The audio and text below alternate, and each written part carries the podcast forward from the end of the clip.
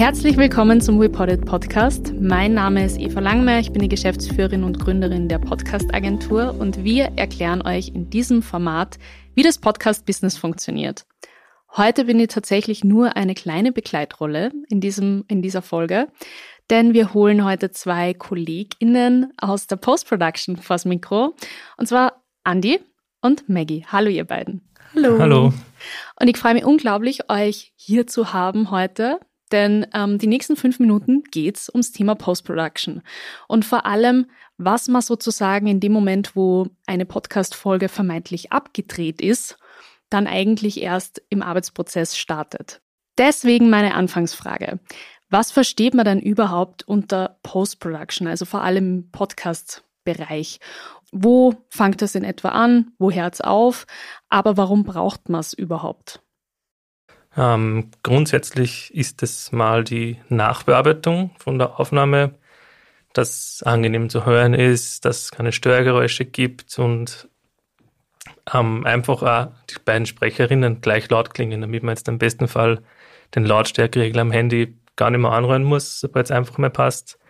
Geht dann aber auch weiter, dass man Intros und Outros reinschneiden muss, Werbungen oder andere mhm. Sonderfälle.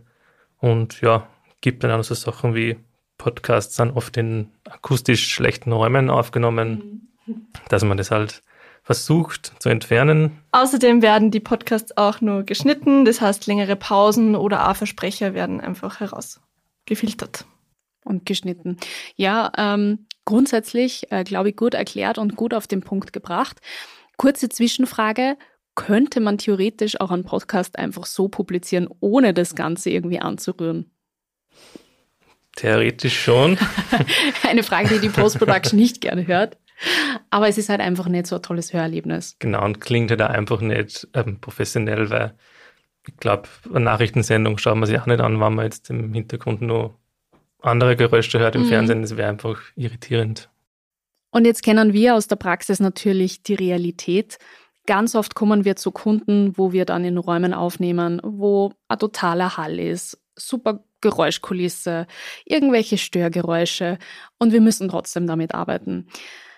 Was kann man denn eurer Meinung nach da nur irgendwie herausbekommen oder auch nicht mehr herausbekommen? Andi, was sagst du? Ähm, es gibt super Tools mittlerweile schon, wo man sehr viel wegbekommen kann, vor allem beim Raumhall. Aber nimmt man jetzt halt seinen Podcast in einer Kathedrale oder so auf, ist dann irgendwann einmal Schluss. Ähm, man kann es natürlich wegbringen, man hört dann aber schon sehr deutlich, dass was verändert worden ist und die Qualität da ein bisschen darunter leidet dann logischerweise. Ähm, das heißt, man versucht da sozusagen diesen Sweet Spot zu treffen, mit, dass man halt am meisten irgendwie rauskriegt, sodass man irgendwie die vor allem Störgeräusche nicht mehr als so störend wahrnimmt, aber gleichzeitig eigentlich das Wichtigste ist, die Stimmqualität zu erhalten. Genau, weil der Dialog ist ja das Wichtigste und bringt halt Informationen rüber und der soll halt auch irgendwie nur angenehm klingen und jetzt nicht schon fast robotermäßig, weil halt so viele Sachen genau drüber gelaufen sind, damit irgendwie der Hall weg ist, muss man halt dann damit leben, sage ich mal. Aber natürlich, es geht schon sehr viel, was man wirklich auch wegbekommen kann. Super. Ähm, jetzt hören unseren Podcast viele Menschen, die sich einfach generell rund ums Podcast-Business informieren wollen. Deswegen vielleicht auch noch eine spannende Frage.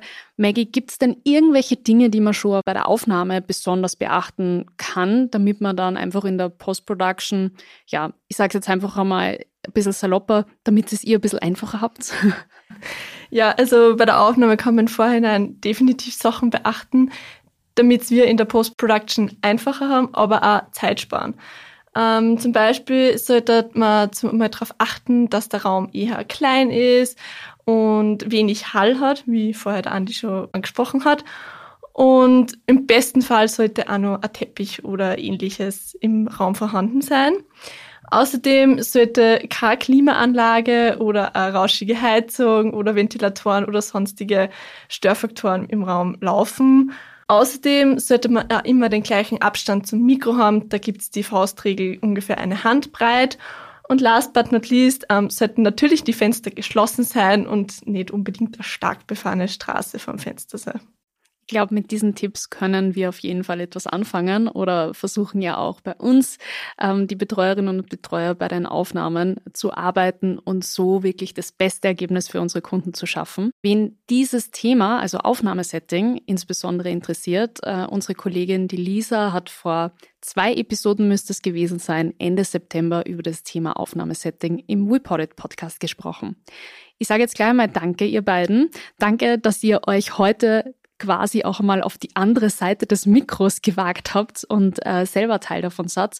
Ich kann mir vorstellen, dass das ein ziemlicher Schritt out of the comfort zone ist. Herzlichen Dank vor allem auch euch fürs Zuhören. Ich hoffe, ihr habt einen kleinen, feinen Einblick in den Bereich der Podcast Post-Production bekommen können. Wenn ihr Fragen, Anliegen oder vielleicht sogar Themenwünsche für uns habt, meldet euch total gern unter office at reported.com.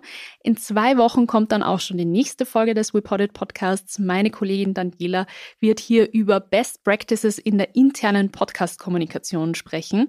Also vor allem auch, welche der großen Unternehmen weltweit schon Podcast-Kommunikation intern einsetzen. Bis zum nächsten Mal und danke euch beiden nochmal. Danke. Tschüss. Danke. Tschüss.